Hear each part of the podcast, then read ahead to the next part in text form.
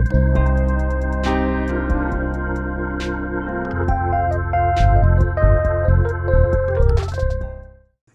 a todos, meu nome é Beatriz Quesada, sou repórter da Capital Aberto e gostaria de dar as boas-vindas a vocês para mais um encontro na Conexão Capital, a nossa sessão de entrevistas e debates ao vivo aqui da revista. Hoje nós vamos falar dos caminhos para os IPOs no Brasil, né? A gente de uma onda forte dessas ofertas públicas iniciais de ações, aí agora a alta volatilidade das últimas semanas levou ao cancelamento de alguma dessas ofertas e acendeu algumas dúvidas, né? Se existe um excesso de IPO, se a expectativa dos vendedores está um pouco mais alta do que o preço real do ativo, e a gente quer entender se as ofertas devem continuar em alta, mesmo nesses tempos de estabilidade. E para responder a essas e outras questões que vocês estão aqui super convidados a fazer para a gente também, aqui no chat do, e do YouTube, ah, nós convidamos o nosso colunista, Póvoa, fundador da Valorando Consultoria, para conduzir um debate com o Wagner Facchini Salaverri, sócio e gestor da Quantitas, e a Isabel Ramos, estrategista de equities da Alcântara Brasil. Queria agradecer muito a participação de vocês três aqui com a gente, é, que a gente tenha um, um, ótimo debate hoje. Passo a palavra para o Alexandre, lembrando a gente vai ficar de olho aqui nas perguntas de vocês no chat do Zoom e no chat do YouTube. É, boa conversa para todos nós. Bom, gente, boa tarde. É uma honra aqui estar participando né, com dois grandes renomados profissionais aí desse, desse debate. Muito obrigado, Capital Aberto, como sempre, muito gentil de me convidar. Tá? Eu queria só comentar ou seja, que esse fenômeno é, de IPOs ou seja, é um fenômeno global. Ou seja, os Estados Unidos, esse ano, teve 235 IPOs, é, levantando mais de 100 bilhões de dólares. Tá? E foi um ano, um ano mais, mais IPOs desde a bolha da, da, bolha da, da, da internet. Ou seja, realmente é, um, é incrível como está acontecendo em volta do mundo em relação a IPOs. E o Brasil não foi diferente. É, o, o, nós tivemos aí, é, estamos caminhando para 50 IPOs e follow-ons aí no ano, levantando aí mais de 70 bilhões de reais. E, mais incrível com isso, tem 45 na fila, né, para entrar.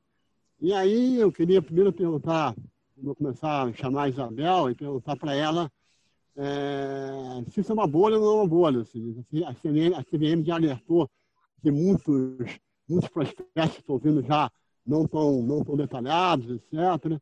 É, e a gente está no, no, meio de uma recessão, não é uma recessão, mas de uma economia muito fraca, né? Então, que justifica né, essa quantidade de IPOs toda, né, se é uma bolha ou não é uma bolha? É, bom, primeiro, boa noite a todos. Mais uma vez, obrigada pelo convite. É sempre muito bom estar participando de um debate tão rico como esse, né? É, bom, tentando responder a sua pergunta, Alexandre, eu acho que o que aconteceu esse ano foi assim um acúmulo, né, de várias operações em um período muito curto de tempo, né? Alguns alguns é, papéis foram muito bem, outros não foram tão bem, alguns até né, recentemente foram cancelados. Eu acho que não é uma bolha, é, uma, é um movimento salutar. A gente está num mundo onde as taxas de juros estão mais baixas. Aqui no Brasil, Possivelmente você vai ter uma taxa de juros mais normalizada, mas provavelmente também não vai voltar a ser o que era antes, de 14%. Então, você tem aí um movimento super saudável das empresas se financiarem através do mercado. É claro que, assim, o, volume do que está acontecendo é muito grande. A gente imagina que mais à frente esse volume vai se normalizar, até por conta de, da volatilidade mesmo, de que talvez as taxas de juros subam um pouco mas a gente não está vendo como bolha, não. A gente, lá na OCAN, a gente tem critério de analisar todos os IPOs, né? então a gente olha todos, alguns passam nos nossos filtros, outros não, muito com relação à questão de risco, retorno, né? o que, que vale a pena, o que, que não vale, também tem o tamanho, a gente tem uma regra de liquidez em que a gente tem que sair de qualquer posição em até 15 dias, então, eventualmente, um outro IPO um pouco menor acaba não entrando no nosso crivo. Algumas coisas a gente é, não julga que sejam tão atrativas, a gente também tem dentro do nosso processo, a gente busca empresas mais ligadas à tecnologia, empresas com mais qualidade. Óbvio que os IPOs têm uma simetria de informação, então é, os analistas estão tendo muito trabalho, né, porque é um volume muito grande de coisa para ver. A gente não pode esquecer também das empresas que a gente já cobre anteriormente, que são o nosso ganha-pão, que é onde a gente tem um conhecimento mais vasto. Mas assim, eu não eu não estou achando que seja uma bolha. Eu acho que teve um volume muito grande de coisa que se concentrou, né? Depois que a pandemia começou a melhorar, para frente a gente deve ter um números mais normalizados, mas eu acho que é uma dinâmica favorável que deve continuar, tá? Certo. E Wagner, qual a sua opinião sobre a bolha ou não bolha nesse processo? Boa tarde a todos, obrigado pelo convite, é um prazer participar. Uh, sendo uh, bem objetivo, Alexandre e Isabel, eu acho que a gente não tem uma bolha, né? não, não caracteriza assim como um fenômeno geral de bolha, mas a gente tem, em alguns casos, um, alguns excessos, sim. Uh, a Isabel já comentou uma, assim, contexto geral da, da, situação, eu concordo bastante com o que ela falou.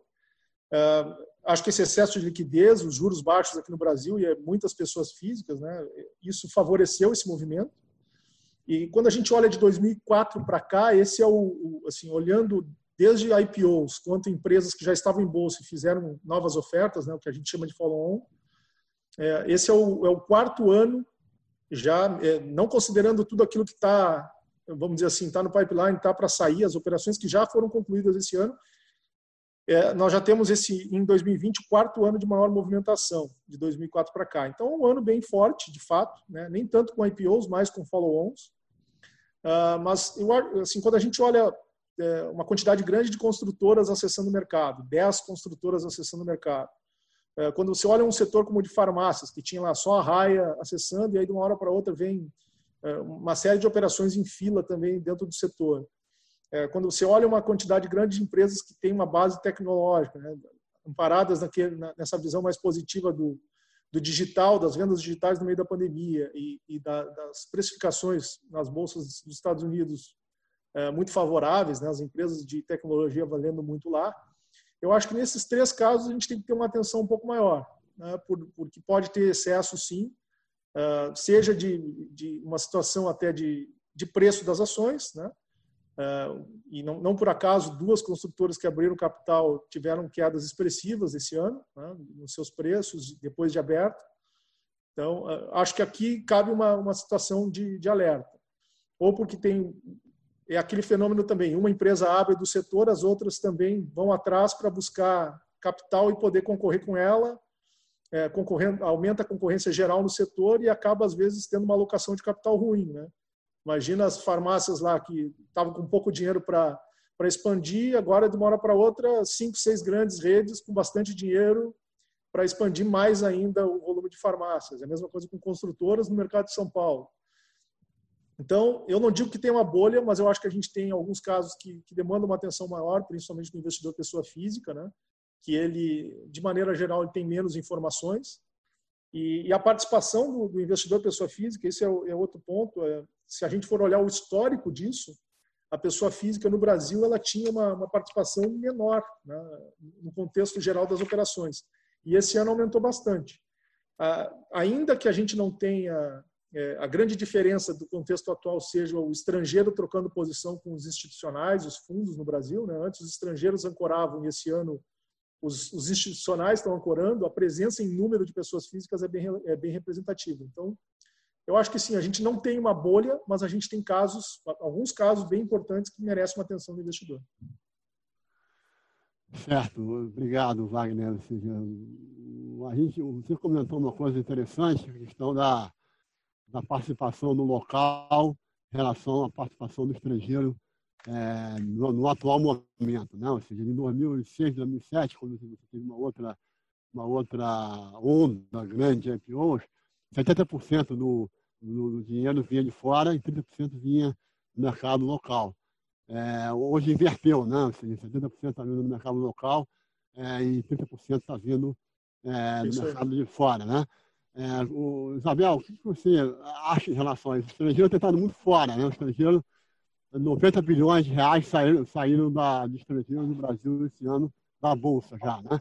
É, o que você acha em relação é, que, é uma, que é uma coisa saudável essa pessoa física entrando em bolsa, o institucional entrando em bolsa, esse setor ficando mais aqui, ou é o sinal que o estrangeiro está olhando isso, desconfiança e não está não, não, não tá comprando? Olha, é, eu acredito que essa entrada da, das pessoas físicas em bolsa, é claro que eu acho que é um movimento que a gente no Brasil, as pessoas físicas, elas tinham uma representatividade em bolsa muito pequena, né? Se ainda mais você compara com os Estados Unidos, uma parte relevante da poupança das pessoas nos Estados Unidos está muito em renda variável e aqui a gente estava muito aquém e a gente está caminhando. Então, por esse lado, eu acho que é uma coisa boa, cria um dinamismo interessante na bolsa. É claro que o Wagner falou, né, tem que tomar cuidado com as pessoas físicas, porque elas podem estar participando de alguns IPOs é, mais pela questão de uma, esperar ter lucros rápidos e não ser uma coisa muito fundamentada, isso é um, problema. Mas a participação de pessoa física em bolsa eu acho uma coisa interessante, é, desde que as coisas sejam bem pensadas. Agora, a questão do estrangeiro é, é de fato assim uma dinâmica ruim, né? Porque mostra que o país, infelizmente, está perdendo relevância no cenário global né, de investimentos. A gente era muito mais representativo em vários índices, em várias carteiras, e hoje o Brasil está virando uma coisa um pouco insignificante, né? E esse fato tem, tem várias facetas, infelizmente, tem alguns, é, algumas questões é, é, de competitividade, outras de falta de crescimento, é, questões muito sérias que a gente não está conseguindo endereçar. Entra governo, sai governo. Não, não vou nem entrar muito na parte macro, talvez não seja o tema, mas de fato, assim, os estrangeiros estão. É, tem questões de ESG, né, ambientais, que o Brasil é, não está fazendo o dever de casa. Então, o Brasil deixou de ser uma referência em qualquer coisa. Ele não tem, não é um país que se destaca em, em praticamente nada, né? Talvez ali no setor de commodities e setor de agropecuária, mas a gente não tem uma vantagem comparativa relevante. É, você também tem problema de crescimento, um país cada vez mais endividado, é, sem muita perspectiva de, de fazer grandes reformas ou ou grandes mudanças estruturais que mude essa, essa característica. A gente já teve um downgrade, a gente já deixou de ser investment grade, a gente até flertou com a ideia de voltar a ser investment grade em, em algum tempo, no curto prazo, e agora a gente está flertando com justamente o oposto, levar mais um downgrade dada a dinâmica fiscal, né, que a gente está percebendo que deteriorou muito desde a pandemia. Por incrível que pareça, o Brasil é um dos países emergentes que mais deram estímulo fiscal sem poder, porque a gente não tem espaço para isso. E aí a gente vai, de fato, perdendo relevância, e isso é um, sinal muito ruim, Alexandre. Na minha opinião, essa queda de participação dos investidores estrangeiros, dado que eles têm um crivo e eles têm uma exigência, eles têm, né, eles, eles setam né, o, um patamar mais alto de demanda, eles saírem, é, na minha opinião, é ruim. Denota que, apesar da gente ter boas empresas no Brasil, tá? É uma coisa não significa que aqui no Brasil não tem oportunidade, tem oportunidade, mas a gente acaba ficando num mercado um pouco isolado, né? E, e isso para mim é, é, bastante ruim, evidencia que o, o Brasil está perdendo importância no cenário global, está perdendo oportunidades, né? E a gente fica preocupado com a dinâmica à frente, né? Como é que a gente vai fazer para mudar esse rumo, né? E tentar ganhar uma relevância internacional maior, porque a gente está indo justamente para o lado oposto, infelizmente. Obrigado, Isabel. Ou seja, pegando o gosto da Isabel, ou seja, é, Wagner, ou seja, a gente está no momento que vários IPOs foram cancelados no curto prazo, ou seja, no momento de, de, de volatilidade na parte de câmbio, a taxa de juros longa, né, principalmente abrindo bastante, a bolsa caindo. Tá? E a gente está com uma incerteza fiscal muito grande, olhando para frente. Tá? E a gente não sabe muito bem, ou seja, como é que vai ser essa ajuda de 600 reais aí na virada do ano, se vai, se vai entrar Renda Brasil, se não vai entrar, ou algo do gênero. É, isso pode trazer frustração a muita gente que entrou nos IPOs, ou seja, esperando o ano de 2021 melhor, tá? Isso, isso criar uma, uma, uma, uma grande frustração. Você acha que essa janela de IPOs ou seja, ela está fechando no curto prazo? É, eu acho. Ah, desculpa, é, é para mim é, é para o Wagner. Então, Wagner, vai você, porque eu já respondi anterior. Fica tá à vontade, por favor. É, eu acho que a janela está fechando sim, falando com os bancos. A gente acompanha também muitos, é, muitos dos IPOs, a gente tem esse dever também de, de acompanhar tudo que está acontecendo. A janela está fechando, né? falando com os bancos hoje, é, já dá para perceber claramente isso, né? As, as ofertas já aparecem lá para ser a data a ser definida, então está tudo fechando mesmo. Aquilo que não tá no já não estava no fechamento da operação já está sendo atrasado. Agora, eu, eu assim eu não vejo com tanto com tanto pessimismo assim a situação. Né? Eu já tenho 20 anos de mercado e, e já vi o país tão pior. Não, não é que eu queira ver né, ser apoliano, aquele que só vê o lado bom, uh, nem ficar olhando o copo meio meio cheio. Mas eu, eu acho assim, por outro lado, por outro lado, claro que tudo aquilo que a Isabel falou em relação ao estrangeiro é verdade, é muito ruim. Mas quando eu olho a taxa de juros hoje, mesmo a taxa de juros de longo prazo, é, né, numa situação um pouco pior já do que maior o juro, do que a gente teve algum tempo atrás, pouco tempo atrás, por conta dessa piora é, do governo em gerir essa situação fiscal. Eu, eu não vejo com uma, uma situação tão negativa. Acho que nós com uma taxa de juros muito baixa. Acho que as pessoas físicas perceberam que, de alguma forma, vão ter que colocar ações no portfólio. E, e, bem, assim, de uma forma bem clara, quanto mais gente no mercado estiver investindo, mais pessoas vão estar cobrando isso da sociedade como um todo. Né? Quantos milhões de de pessoas estão agora investindo, colocando parte do seu dinheiro no, no mercado acionário, e essas pessoas vão estar nas redes sociais, vão estar cobrando do governo, vão estar cobrando do, dos seus eh, dos seus eleitos, né, por, por, uma disciplina fiscal, porque eles vão sentir no bolso, mais do que no juro. Antes as coisas pioravam, as pessoas ganhavam mais no juro. Agora as coisas pioram, a pessoa perde dinheiro em ação. Então, acho que isso vai, vai gerar uma resposta também na sociedade importante para que o governo sinta um pouco mais quando faz as coisas erradas, né? Claramente, essa última semana a gente teve uma, uma, uma situação bem clara disso, né, de que o governo quis dar uma pedalada fiscal, quis dar uma, financiar um programa uh, de renda através de tirando dinheiro daqui, tirando, não pagando precatório, e isso já assim já deu uma sinalização importante que no final do dia hoje parece que pode estar começando a, mudar de ideia. Mas eu tenho uma visão mais otimista. Eu acho que a gente, mesmo com todo esse dinheiro gasto é, no fiscal para ajudar a sair da crise, é, a gente, no início da crise, se esperava que o PIB ia cair 10, agora essa, essa queda já está bem menor. Uma situação fiscal ruim que a gente tem é verdade, mas bem ou mal, né, todo mundo, é, nós estamos feios num mundo muito pior, né, todo, todos os países estão feios. A gente realmente tá, a situação fiscal ficou pior, mas na Europa está pior, nos Estados Unidos está pior, no mundo inteiro. Então, o mundo está convivendo com uma situação eh, de, de risco pior dos, dos, países por conta dessa necessária ajuda que tivemos que dar.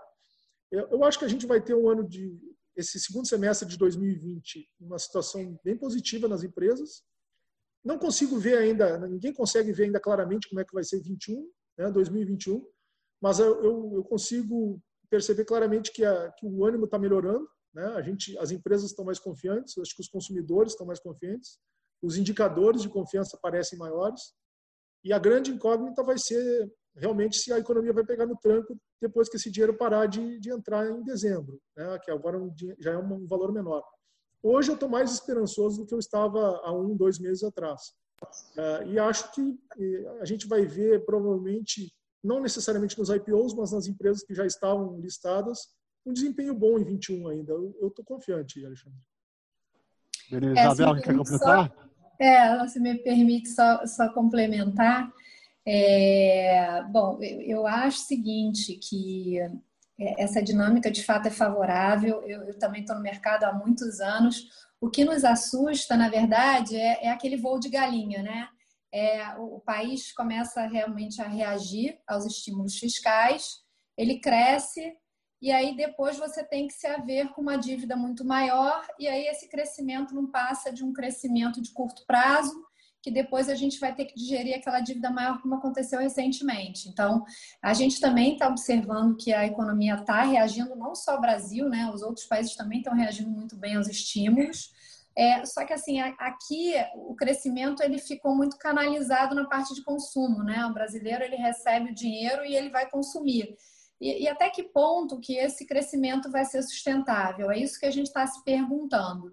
Então, de fato, a gente também revisou é, alguns números de crescimento, eles têm vindo mais favorável. Hoje, por exemplo, saiu o dado de, do CAGED, né, de emprego, que foi bastante bom, foi até melhor do que a gente estava esperando. Então, a economia está respondendo aos estímulos, Porém, assim, é, até que ponto que isso vai ser sustentável? Então, isso cria uma dinâmica um pouco, um pouco perversa, né? E a gente fica com um pouco de receio de que esse crescimento não vai, não vai perdurar muito e lá na frente a gente vai ter que conviver com uma dívida ainda maior.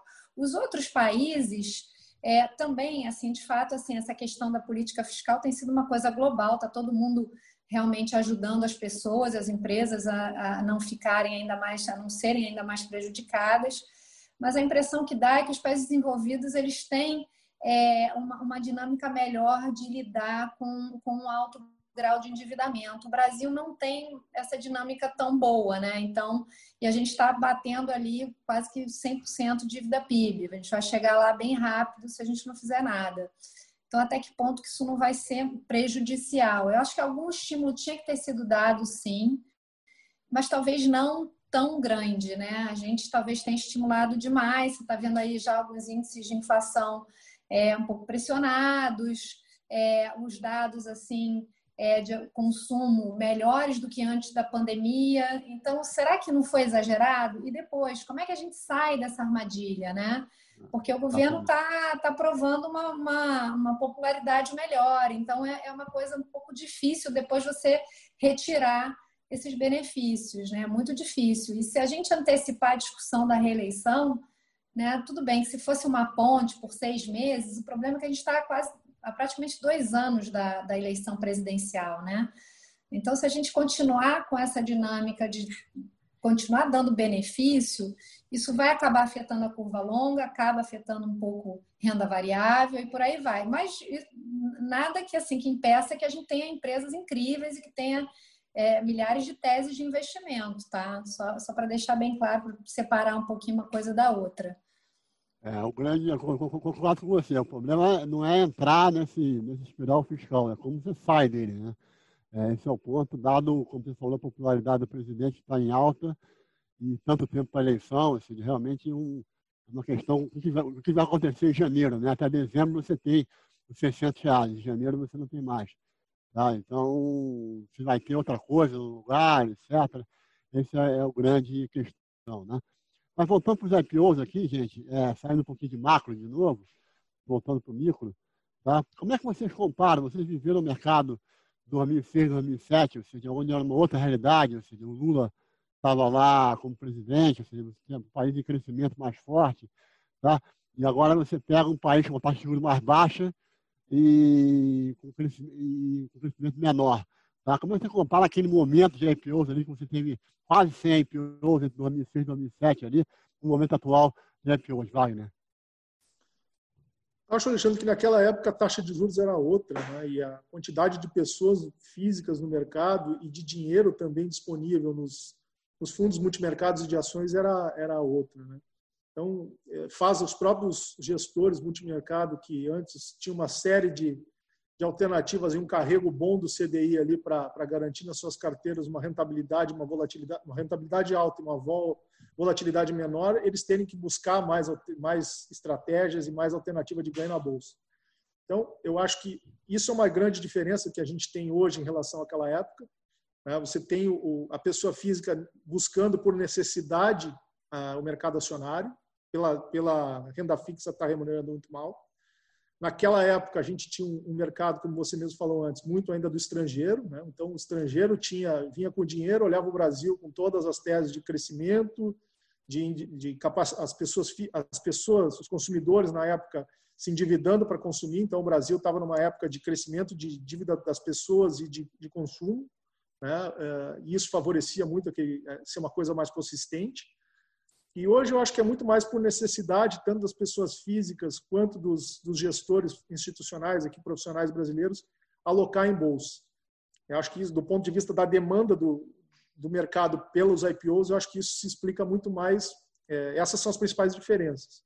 Quando eu olho o, o perfil das empresas, é, também vejo uma grande diferença. Né? A gente tem hoje é, uma quantidade muito maior de empresas, vamos dizer assim, mais novas, né? com crescimento muito mais exponencial e com múltiplos também de preço, né? O preço em relação ao, ao lucro das companhias, algumas nem dão lucro ainda, né? Vão estão, vendendo para o investidor essa expectativa de que o crescimento delas pelo IPO e pelos investimentos vai permitir ela lucrar mais à frente. Então, eu, eu, olhando pelo lado das empresas, eu vejo empresas com negócios bem diferentes daquela época, muito mais um perfil de empresas muito mais de crescimento do que um, perfil é, do que era naquela época.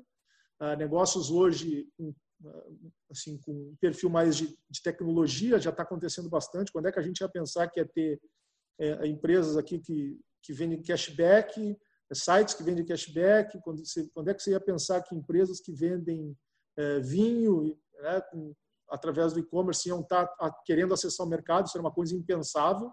Né? Não estou nem falando há 15 anos atrás, estou falando há, há 5 anos atrás. Então, a realidade é bem diferente mesmo. E, mas eu acho que é uma realidade que melhor, vai, vai ajudar a mudar bastante o perfil também das empresas disponíveis na Bolsa. Eu acho que é bem saudável. Ah, Isabel, quer complementar? Não, eu concordo com, com o Wagner, em gênero, número e grau. Tem, tem diferenças e tem as, as semelhanças de sempre, né? É, você tem que ser muito criterioso, você tem que separar o joio do trigo. Tem algumas coisas, algumas empresas que são interessantes, que estão a preços atrativos, outras nem tanto, então tem que de fato fazer o dever de casa. Isso até é um recado para a pessoa física, né? Não adianta achar que todo IPO vai subir, que vai se ganhar dinheiro. Acho que alguém comentou, né? Tiveram empresas que underperformaram bem, então tem que sempre tomar cuidado, é, é sempre é, ser, ser persistente, profundo, procurar ter a maior informação possível, lembrando que existe uma assimetria mesmo, as empresas são novas, poucas pessoas conhecem, é, é, os bancos ainda não cobrem, então há que, há que se ter muita cautela, né? Não pode se achar que ah, é tudo fácil, que vai subir muito, não é assim. Então, assim como em 2007, agora, em qualquer outra janela, para fazer qualquer tipo de investimento em renda variável, tem que, tem que ser bastante profundo. Né? Alexandre, até comentar uma coisa que eu acho, acho bem interessante, que é o seguinte, não é nenhuma nem duas vezes em reuniões de, que a gente tem com, com o pessoal de banco de investimento, eu percebo, não sei a impressão da Isabel, eu percebo muitas vezes os, os banqueiros que estão apresentando a operação para a gente, que estão falando do preço dos ativos, eles às vezes ficam constrangidos, sabe? Eles ficam constrangidos. Eles, olha, apresenta o negócio, apresenta a empresa, apresenta qual é a estratégia dela para o crescimento. Nós estamos falando o seguinte: olha, nós vamos, essa empresa vai captar tanto, uma parte é uma captação que vai dinheiro para o bolso dos acionistas, mas uma parte vai para a empresa. Dessa parte aqui vai crescer assim, assim, assim. Aí, tá bom, essa é uma parte que a gente não tem muito o que discutir. Você pode discutir se ele está certo, se o plano de investimento é ok, se é facilmente executável ou não. Mas quando a gente fala de preço, eu percebo muitas vezes, tá? Não são poucos, até um certo constrangimento do pessoal do, dos bancos de investimento. Olha, não, antes de vou apresentar aqui o preço, vocês não fiquem chateados, não vão, não culpem o mensageiro, né? Assim, façam o dever de casa de vocês e tal, uhum. porque em alguns casos o preço parece muito alto, realmente, entendeu? Parece na média, na, na, na, média eles são mais altos do que baixos, se, se for dar uma ah, eu, eu, eu, acredito que sim. Não, não consegui ah. classificar nenhum baixo. Eu diria assim que baixo se a gente acreditar que a tese de crescimento é, é bem, é bem executável. Né? Eu estou falando uma coisa aqui que é assim, é bastidor, né? porque isso, essas reuniões elas são reuniões privadas, a gente fica a gente fica aqui, o investidor pessoa física não tem acesso a esse tipo de informação, mas acontece, comigo pelo menos eu percebo claramente às vezes assim que o, já, a gente já tem, são negócios que tem muitas vezes comparáveis no mercado, então você não está falando de setores que não existem na bolsa, né? É, esses setores que não existem, que são novos, você pode até discutir e tal, mas quando você tem um parâmetro no mercado, uma empresa já do mesmo setor, com uma atividade muito parecida, e, vem um IPO é, com um negócio muito parecido, mas com preço muito diferente, é, gera esses questionamentos. Eu percebo mais empresas com preços bem altos que os gestores que estão ali acompanhando as operações questionam assim, poxa, está muito fora de preço. Mas é que acaba, quando tem essa demanda grande, sendo ancorados. Né? Alguém, alguns gestores acabam fazendo as, as, as ofertas e ancoram os preços. Certo. É, a gente percebeu que nos IPO, 50% mais ou menos foi oferta primária e 50% oferta secundária, mais ou menos, meio a meio. Tá? Para onde está indo esse dinheiro, Isabel? Esse dinheiro está indo é, para crescimento, para pagar dívida, ou seja, em geral, para onde esse dinheiro está indo? Seja, e, você, viu alguma coisa até pitoresca, como pagar dividendo, por exemplo, que alguma empresa tenha, tenha mostrado, né? Ou seja, em função disso, ou seja, é, para onde está indo esse dinheiro mais fortemente? Olha, Alexandre, a gente tem visto um pouco de tudo, né? Tem muita empresa que tem planos de investimento interessantes, então vão acabar usando, usando esse, esses recursos para investir, crescer, CAPEX. Isso é uma coisa que lá no OCAN a gente costuma gostar muito, a gente normalmente procura empresa de qualidade de crescimento, né? ainda que ela não tenha um preço tão atrativo, né? É aquela velha discussão, né, de value e growth, né, de é, investidores às vezes procuram valor, outros investidores procuram crescimento. A gente tem por, por processo de investimento procurar empresas que tenham um crescimento é, é, bem parrudo à frente e que esse crescimento venha com retorno elevado. Então a gente vê isso. Agora tem, também tem outras que estão tentando se reestruturar. Então assim o que a gente tem visto é um pouco de tudo. Dependendo da história, faz muito sentido, outras a gente, é, de acordo com o nosso processo, é, não gosta tanto da história. Obviamente, quando a empresa faz uma primária, é sempre melhor, porque a empresa está, os recursos estão vindo para a empresa. Quando é secundária, o, acionista que está saindo é o acionista que mais conhece, que está saindo da empresa, botando dinheiro no bolso.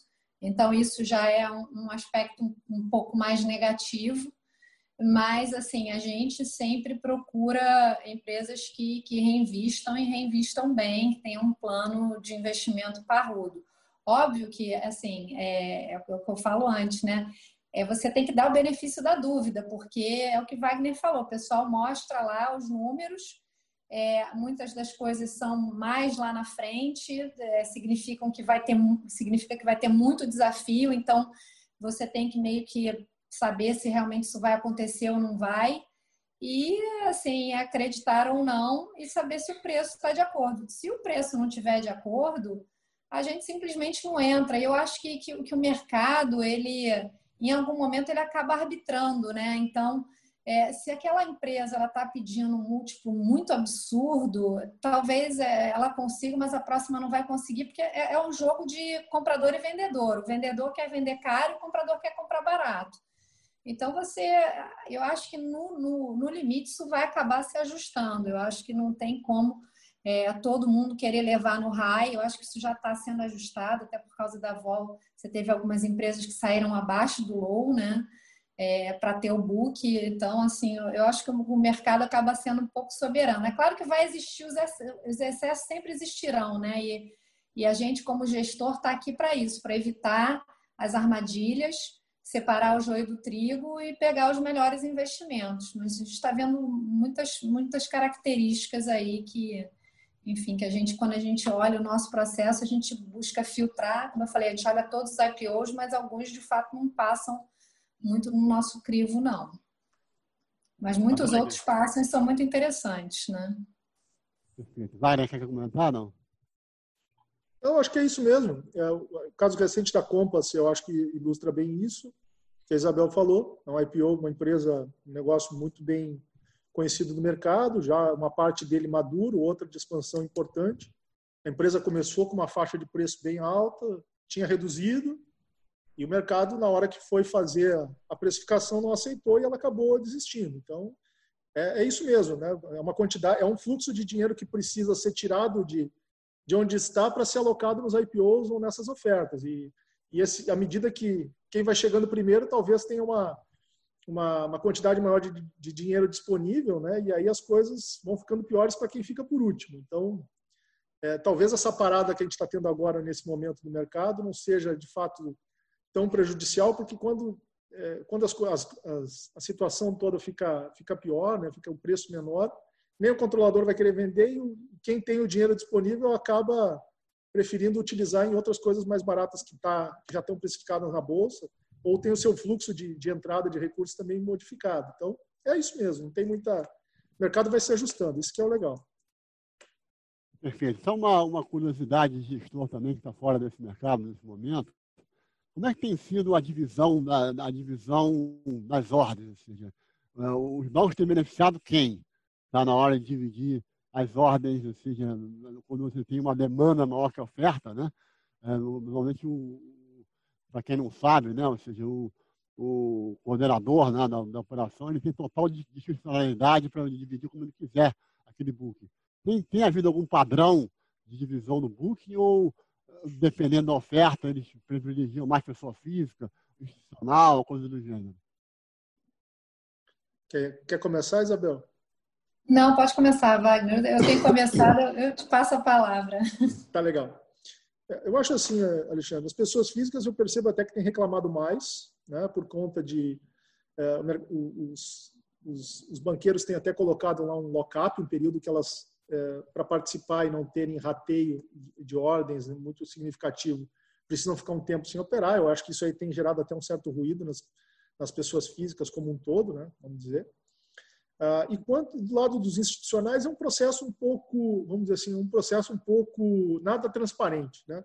Vai muito da sua relação com o banqueiro, da, da sua demanda, do quanto você é, é, constante na presença dos books. Então, se eu, se eu, eu como gestor, sou muito seletivo e compro só aquilo que é, só algumas das operações, é natural que o outro lado de lá, né, o, o banqueiro que está fazendo uma série de operações, ele me aloque menos. Né? fazendo uma, uma analogia, é como se eu fosse no açougue, eu quero só comprar o filé. Né? O açougueiro vai dizer assim, ó, oh, meu amigo, olha, você está querendo só comprar filé, não tem filé hoje. Então, você não quer comprar um pouco de carne de pescoço aqui, essa operação que tem poucos gestores que querem.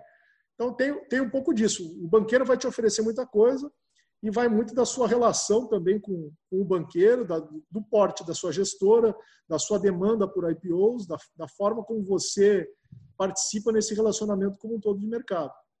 Quem normalmente é mais seletivo, uh, né, ou, ou, que não tem esse relacionamento tão amplo, ele pode ser um pouco mais rateado, vai, vai pedir uma quantidade maior de ações e pode não levar tudo, que, tudo aquilo que ele normalmente pede ou que ele quer.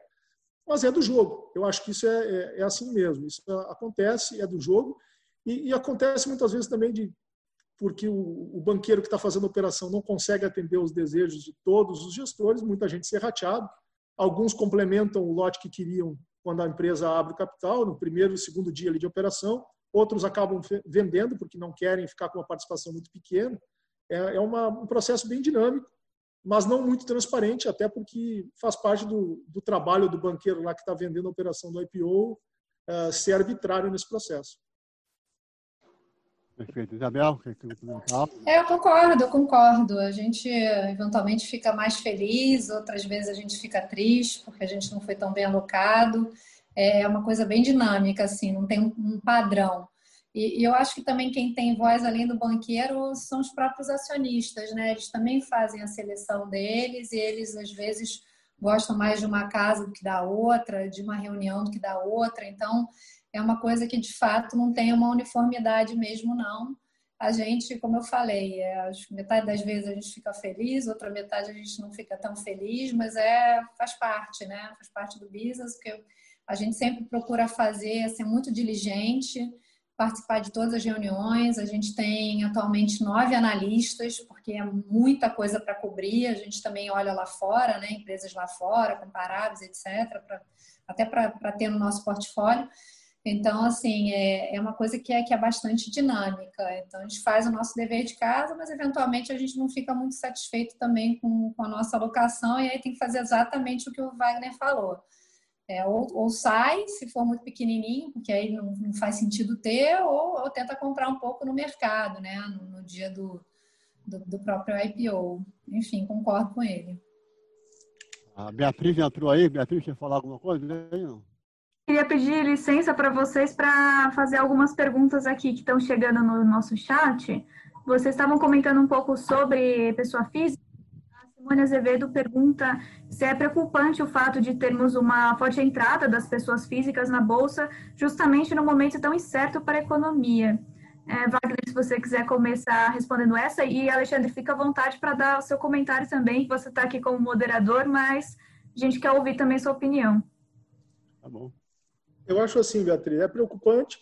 Eu acho que sim, é preocupante porque é, é, é difícil saber de que forma a pessoa física se informa sobre a oferta. Né? A gente imagina que nós que somos profissionais, que temos, temos esse dever de diligência, de estudar, de responde pelo investidor, que é o dono do dinheiro, é, sobre aquilo que a gente está fazendo. Já é um trabalho complicado, a gente tem que se dedicar todo, né, muito tempo durante o dia é bem exaustivo, imagina para a pessoa física que tem que conciliar suas atividades diárias de, de, outra profissão para também olhar essas ofertas. Claro que a gente tem hoje muita, muita casa de análise oferecendo serviço, acho que isso ajuda. Né? É, as informações, mas o que me preocupa mais assim são as informações que ficam dispersas na internet. Essas informações, assim, hoje todo mundo na, numa rede social comenta, é natural, uh, mas como é que a pessoa física vai filtrar aquele, aquele turbilhão de informações uh, ou acessar um relatório com informações que muitas vezes ela não entende, né, do ponto de vista financeiro, econômico, contábil da coisa? Eu, eu, eu fico preocupado quando vejo isso. E, e, o nível de preocupação para mim assim é bem evidente porque muitos amigos que, que, sabem que a gente trabalha no mercado acabam acessando a gente. Eu nunca fui tão acessado uh, em todo o período de, de, de, trabalho como profissional quanto agora. Todo mundo fica perguntando o que você acha disso, o que você acha daquilo. E às vezes alguns é, nem querem saber o que eu acho, eles querem dar a opinião deles. Então é, mostra que o, o nível de entusiasmo da turma está grande. Isabel, você está sentindo também esse, esse entusiasmo? Você também vê com preocupação esse movimento?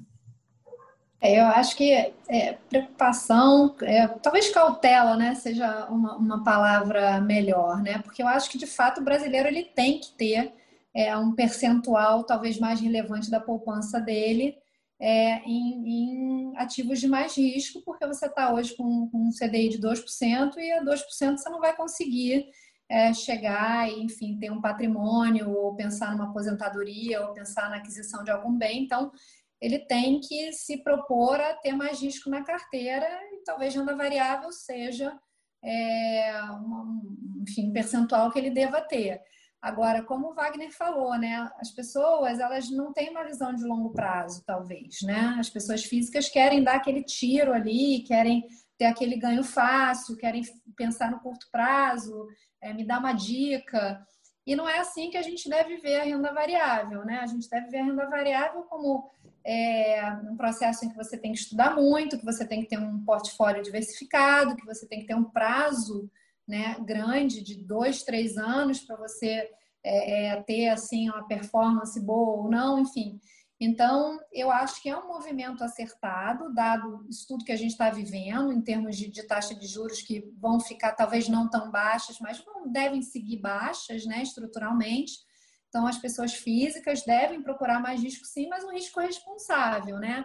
Ou entregar na mão de gestores experientes, que é o que o Wagner falou, a gente dorme e acorda fazendo isso, a gente às vezes não dorme, né, para as pessoas dormirem bem. É claro, tem que ter um, tem uma taxa que você tem que remunerar o gestor, mas normalmente os gestores eles conseguem é, entregar retornos acima do benchmark no longo prazo, né? Os gestores mais conhecidos. É, então, assim, eu acho que tem que ter agora, se você pensar com cabeça de ganhos de curto prazo, então, se for de fato esse movimento que as pessoas físicas estão tendo, aí passa, passo a olhar com um pouco mais de cautela, porque aí vai dar errado a pessoa começa a perder, vai sair no pior momento, não vai ter como recuperar e aí vai ficar com aquela perda permanente, vai se assustar, nunca mais vai querer saber de renda variável, talvez ponha um pouco é, é, de renda variável, é, um percentual muito grande né, da carteira, e aí depois, quando vem a volatilidade, não aguenta, realiza. Enfim, então tem que estar tudo muito bem pensado, esse passo tem que ser dado sim, mas tem que ter uma consciência de que o negócio mexe mesmo e que é uma coisa de longo prazo, né? Então, eu, eu, eu, eu, eu colocaria dessa forma. Alexandre, você quer complementar? É, complemento. Eu estou um pouquinho mais preocupado que a média em relação à, à parte macroeconômica, vamos dizer, assim, a, gente, a gente acompanha bastante. Eu, eu acho que o Brasil está numa situação fiscal muito complicada é, eu acho que a, a, não, é, não é à toa que a, que a curva de juros está tão empinada né, para cima, ou seja, a gente está vendo né, o câmbio aí 560, algo do gênero. Tá? Então, eu, eu, eu fico preocupado quando você tem um processo de IPOs sem o país estar tá crescendo. Há uma promessa de crescimento, tá? É, e esse crescimento pode não se concretizar mais à frente. Tá? O Brasil não é um país de 2% de taxa de juros, não é um país disso. Tá? É, é, isso é uma coisa conjuntural, totalmente conjuntural, tá? dado, sobretudo dado a questão fiscal que a gente está vivendo. Tá? E a pessoa física está entrando, está entrando, ou seja, você já está com, já tá com 2 milhões de pessoas físicas na B3, né? É, operando na B3. Ela está entrando, acho, acho bom, olhando médio e longo prazo, mas me preocupa muito, né, como, a, como a Isabel colocou, curto prazo, as pessoas tomarem um tombo e saírem correndo, entendeu? É uma, coisa, é uma possibilidade não desprezível de acontecer, porque é, eu estou muito preocupado com esse final do ano aí, em relação à Bolsa, em relação ao, ao apesar das companhias estarem indo relativamente bem, tá? a economia está recuperando alguma coisa, eu tenho medo que seja, como o Isabel falou também, o voo de galinha e a gente chega em 2021 e se, decepcione com tudo isso e o Banco Central seja obrigado a subir juros de novo e a gente entrar numa espiral negativa novamente, entendeu? Então, é, eu estou um pouquinho mais preocupado, acho que a pessoa física deveria olhar isso, puxar o freio de mão um pouquinho na hora de estar olhando todos esses IPOs. Uma coisa, né, Alexandre, que a, essa crise desse ano, Beatriz, também para completar, é, essa crise desse ano que a gente teve foi muito rápida. Então, também deixa uma, uma, uma, impressão na pessoa física que as crises no mercado, até mesmo que fortes, como foram esse ano, elas, são, elas possam, podem passar rápido. Né? É. Então, a, a, gente teve uma queda muito forte em março, depois, em dois, três meses. É, então, pode parecer que as coisas são ruins, mas que duram pouco. E, e a gente já teve no país aqui longos anos de, de inverno na Bolsa, então, diferente. Vocês falaram um pouco sobre a questão conjuntural, né? Eu queria voltar um pouco aqui numa pergunta do Lauro. Ele pergunta assim: para o mercado financeiro, importa uma melhoria na condição de vida da população em geral, ou é mais importante o rigor na condução da economia? um país tão desigual não é uma variável que deveria ser observada? Eu queria que vocês comentassem um pouquinho a, a pergunta dele, daí a gente já tenta fazer mais algumas aqui antes de encerrar. É, Isabel, se você quiser começar com essa, por favor. Tá ok, não. Claro que é, crescimento importa e distribuição de renda também importa, né? Óbvio que um país com uma concentração de renda muito grande é muito pior, porque você é muito melhor né, para várias empresas que o crescimento seja é, mais bem distribuído. Então, é, respondendo a pergunta dele, é, é a gente tem essa preocupação sim, tá? É, o país, agora, é, o, o, nosso país, ele é muito concentrado em termos de renda e ele não está crescendo, então é, é, bem complicado, né? A gente está com dois problemas e, e para o país crescer, ele fala de, de, rigor econômico, se eu não estou enganada, mas assim, tem algumas coisas que, que a gente precisa fazer, sabe? Que a gente precisa encarar. Né? O, o país, a gente pensar é, o Brasil como se fosse uma empresa, né? É uma empresa que a receita não consegue crescer, né? Ela não tem produtos diferenciados, né? A não ser aqueles que eu falei anteriormente, de commodity, de, de agropecuária mas não é um país que se diferencia, é um país que tem despesas altíssimas, né? Está gastando mais do que está arrecadando, na verdade, porque a gente está com déficit. É, as despesas são mal alocadas, né? A gente não tem uma boa educação, a gente não tem uma boa saúde, a gente não tem boa infraestrutura, a gente não tem uma boa logística. É, e a gente está muito alavancado, né? É, a gente está batendo aí, enfim, a dívida PIB 100% daqui no, no, no, curto prazo. Então, é uma empresa que está numa dificuldade incrível e não tem como a gente mudar esse rumo sem fazer o dever de casa, sem estruturar. Então, tem que ter um rigor econômico, porque senão a gente vai ter outro voo de galinha. A gente vai fazer o quê? Vai dar aqueles benefícios de distribuir é, renda e, e, dar alguns, enfim, fazer esses programas que, que, óbvio, são bons, mas que não mudam muito, né? O país à frente, né? Estruturalmente. As pessoas acabam recebendo a mesada, gastam ali em consumo e a gente continua sem fazer o dever de casa. Então, para que a gente tenha isso que, que, que ele está falando, de crescimento, distribuição de renda, a gente tem que fazer o trabalho duro antes, de sentar, estudar. É um aluno que está com nota 6, precisa tirar nota 9 para passar de ano, então vai ter que sentar e, e estudar sem parar. Não adianta achar que, que o caminho é fácil, né? E rápido e simples. Não é. É um caminho duro é um caminho que todo mundo vai ter que contribuir de alguma forma para que a gente possa ter essa virada e ter um país mais dinâmico, um país mais produtivo, um país que seja mais eficiente, né? A gente está é, é, tá muito ineficiente, a gente gasta mal em tudo, a gente não, não cresce. enfim, então, é, eu acho que, que as coisas, as, os, os, discursos, as discussões não são separadas, né? Para a gente ter o que ele quer, a gente vai precisar fazer um dever de casa árduo e consertar certas coisas, endereçar certas coisas. Pessoal, a gente tá chegou aqui algumas perguntas agora nesse final, então vou tentar fazer endereçar uma pergunta para cada um de vocês para a gente tentar responder o máximo possível. É, a gente tem aqui uma outra questão do, do Cristiano Luiz Vanzin. Ele pergunta de que maneira vocês percebem a diminuição nos patamares de taxas de discounted cash flow das companhias. Em algumas ocasiões, percebemos relatórios de casa usando Selic como taxa de desconto para o valuation de empresas que estão realizando IPO. Como analista, não me parece razoável isso, uma vez que teríamos de pensar em um prêmio de risco por tratar-se de um mercado emergente com um prêmio de risco a ser embutido. É, Wagner, você pode responder? Posso e depois quero ouvir o Povo, que tem um livro de valuation, para ele responder também, senão fica, vou deixar ele sem, sem a chance. É, eu acho assim, é, uma discussão é, razoável, né? você vai usar qual taxa de, de desconto que você vai usar. É, se você colocar 10 analistas um do lado do outro, você não vai ter um, uma situação de consenso, você vai ter provavelmente alguma dispersão aí nas taxas de desconto que você vai usar. Mas provavelmente a gente vai ter uma situação hoje, como o Paulo falou antes, a curva deu uma boa empinada, né? então se você for usar uma taxa mais, mais longa, você vai ter que usar algo bem diferente dessa, dessa Selic atual que nós estamos falando aí, não, não, não parece razoável. E a grande questão é quanto você vai colocar de risco adicional para investir no mercado acionário brasileiro. Acho que isso é uma, uma discussão uh, bem razoável. Uh, como analista, né, a gente sabe que uh, se a gente for muito rigoroso, é, muito provavelmente a gente vai, sendo muito rigoroso nas projeções e na taxa de desconto, você não vai comprar quase nenhum IPO. Se você for colocar, ah, olha, não acredito que essa empresa vai crescer tanto, ou, ou acho que uma taxa de desconto tem que ser muito alta, é, é difícil com os preços que os IPOs vêm, na minha opinião, a gente chegar a ter um, assim, uma situação de compra evidente.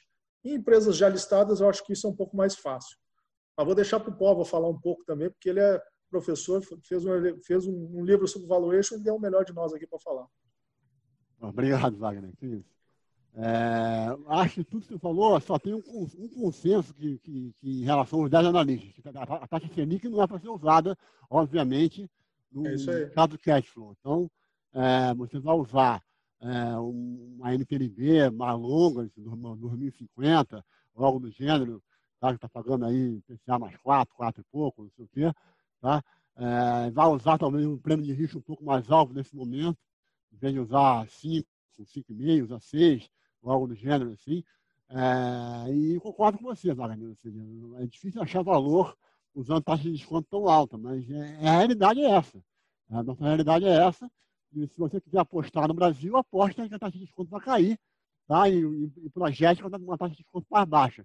Mas a taxa de desconto correta, é, em termos técnicos, é você usar um título longo brasileiro, tá? É, o beta, qualquer da empresa, um, um, um prêmio de mercado que está ali entre 5% e 6% para você usar essa taxa de desconto dá algo em torno ali de 13%, 14%. Se você usar a Selic, isso vai dar 8%, 9%, que é um absurdo completo. Essa não, não, é, não, é, não é taxa de desconto da, da, da, do mercado brasileiro. A gente recebeu uma outra questão aqui do Rodrigo Krause ele diz: como a maioria dos follow-ons tem sido com base na ICVM 476, na essência, o investidor pessoa física fica prejudicado no fluxo de informações. Como pode esse investidor pessoa física contornar, pelo menos em parte, essa situação de carência de informação? É, quem gostaria de começar com essa? Não, eu posso responder.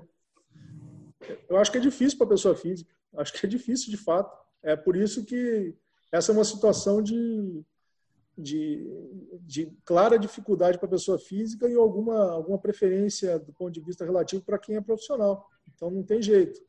É, a pessoa física que, é, que vai se dedicar a fazer isso vai estar em desvantagem, vai ter que se dedicar muito do seu tempo a estudar. É, é por isso que, é, particularmente, eu acho que é mais, para quem está iniciando, é melhor começar com fundo de investimento e aos poucos ir, ir complementando isso com, com ações no portfólio pessoal. E só para aqueles que gostam de fazer isso e querem se dedicar, porque é uma situação de clara desvantagem para mim, para a pessoa física.